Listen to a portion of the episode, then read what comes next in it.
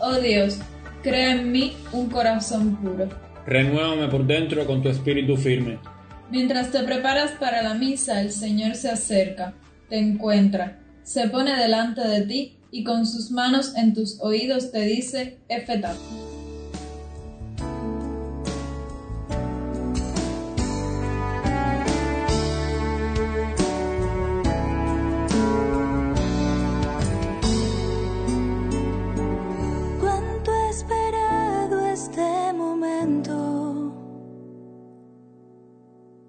Cuánto he esperado que estuvieras así. Cuánto he esperado que me hablaras. Cuánto he esperado que vinieras a mí.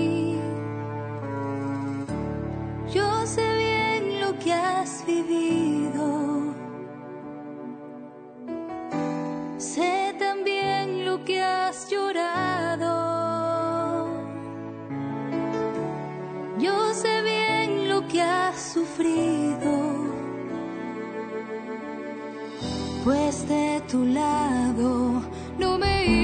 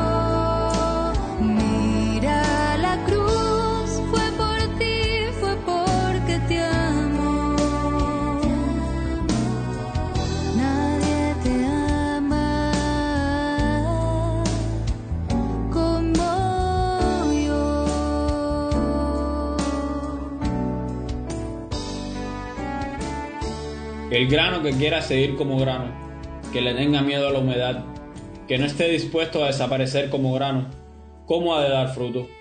El Papa Francisco, hablando sobre el Evangelio de hoy, nos hace notar la esencia de la frase de Jesús.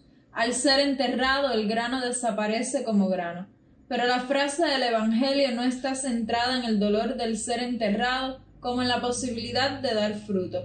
Desaparece el grano porque se convierte en fruto. El grano no es más que germen, anuncio de lo que puede llegar a ser. El fruto es plenitud, y como toda plenitud, el fruto da vida a otros. También es así con nosotros. Cargamos mucho de grano llamado a ser fruto, a dejarse enterrar para dar vida a otros. Al prepararte a la Eucaristía, la celebración de la entrega de Cristo como grano para darnos vida a todos, piensa en personas concretas que han dado sus vidas muchas veces a un precio alto, al precio de la propia vida, de la salud, del tiempo para sí mismo. Pon nombres, recuerda rostros concretos, agradece por cada uno de ellos al Señor y pídele te ayude a saber también entregarte por los demás, a saber dar vida, incluso ofreciendo lo que sea necesario para poder dar fruto.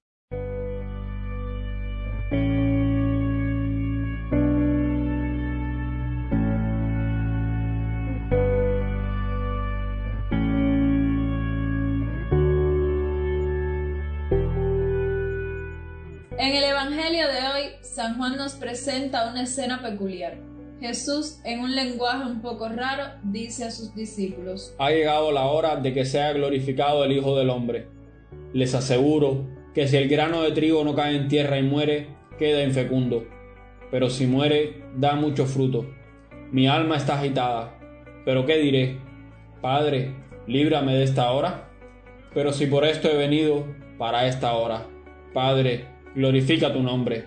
Entonces una voz del cielo dijo, Lo he glorificado y lo volveré a glorificar. Jesús, ante el miedo de los que los rodean, les dice, Esta voz no ha venido por mí, sino por ustedes. Ahora va a ser juzgado el mundo. El príncipe de este mundo va a ser echado afuera.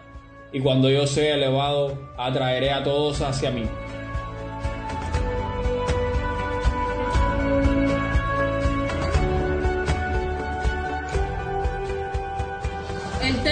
Lleno de símbolos y es difícil interpretarlos todos, pero podemos compartir algunos de ellos. El primero, y muy sorprendente, es a lo que Jesús llama ser glorificado. El Señor no está hablando de la resurrección, sino de la misma cruz.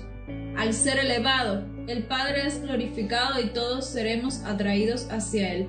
Al parecer, la cruz y la gloria no son dos cosas distintas, son más bien dos caras de una misma moneda. Por otro lado, está esa misteriosa voz del Padre. Él no solo quiere redimirnos a través de su Hijo, sino que también quiere que lo entendamos, que nos demos cuenta, que lo notemos. Quiere hacernos parte de su plan de redención. Quiere, en conclusión, que aceptemos la redención que nos ofrece como regalo, pero que no nos impone. Por último, la imagen del juicio que usa Jesús. El mundo será juzgado, pero el mundo no será condenado. La condena caerá sobre el mismo Señor, y el castigo sobre el príncipe de este mundo. ¿Y el mundo? El mundo será redimido por amor, arrancado de las garras del mal y devuelto a Dios.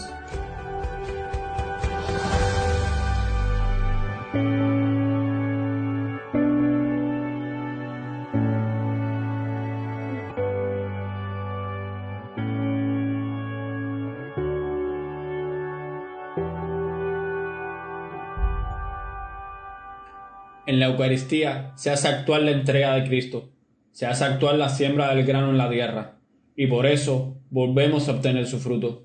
Cristo que se nos da para hacer camino de redención con nosotros. Con corazón agradecido, vayamos a comulgar hoy con la sola intención de dar gracias por tanto amor.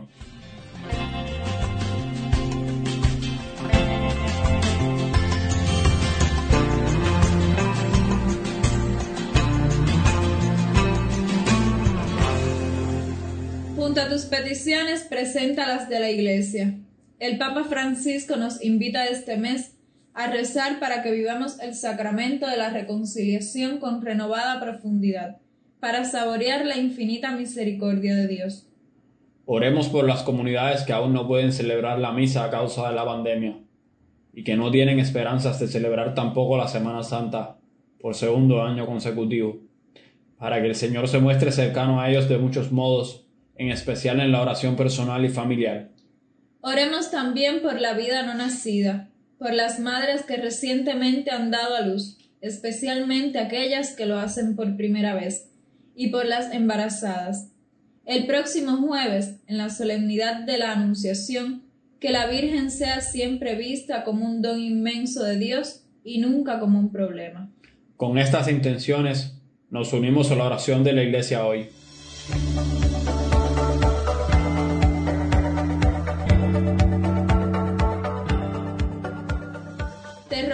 Señor, Dios nuestro, que tu gracia nos ayude, para que vivamos siempre de aquel mismo amor que motivó a tu Hijo a entregarse a la muerte por la salvación del mundo.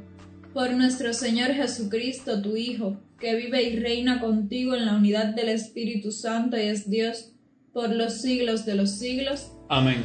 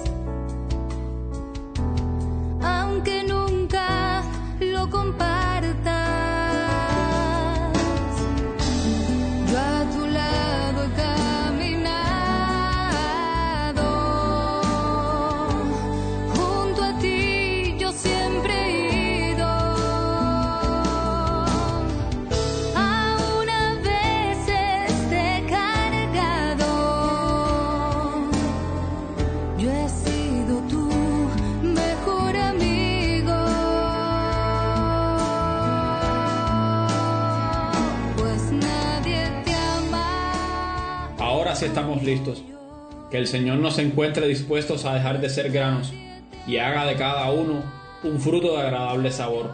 Y recuerda al Papa Francisco, que dice que un corazón sin brújula es un peligro público. Y que la brújula del cristiano es Cristo crucificado.